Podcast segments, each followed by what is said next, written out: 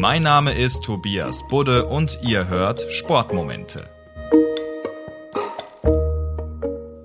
Heute reden wir über Jesse Owens, einen wahrlich großen Sportler und das, was er am 25. Mai 1935 geschafft hat. Es war nämlich Meeting der Big Ten Conference, das ist eine der ältesten Ligen des Universitätssports in den USA. Und Jesse Owens, der für die Ohio State University an den Start ging, holte in weniger als einer Stunde fünf Weltrekorde und stellte einen ein.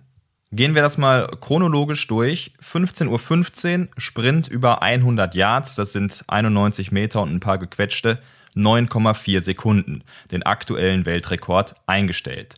15.25 Uhr, Weitsprung. Im ersten Versuch schafft Owens 8,13 Meter, neuer Weltrekord.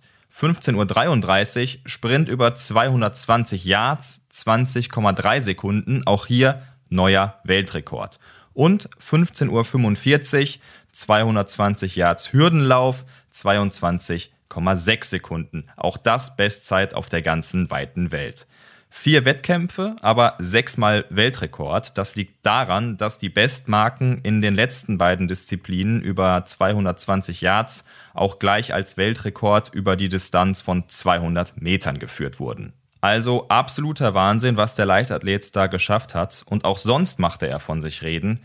Er hat unter anderem Adolf Hitler richtig zur Weißglut getrieben. Warum?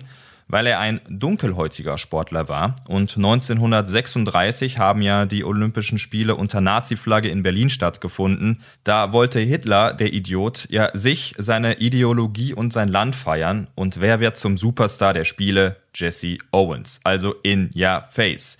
Er gewinnt über 100 Meter, über 200 Meter, im Weitsprung gewinnt er und mit dem Team über 4 mal 100 Meter in der Staffel. Einige berichten, dass Hitler auf der Tribüne richtig ausgerastet sein soll, im Wortlaut. Die Amerikaner sollten sich schämen, dass sie sich ihre Medaillen von Negern gewinnen lassen.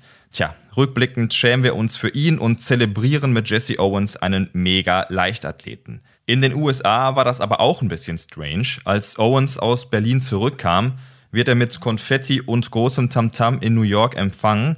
Die Politik aber will sich nicht mit ihm sehen lassen. Präsident Roosevelt ist nämlich im Wahljahr, deshalb wird Owens nicht ins Weiße Haus eingeladen.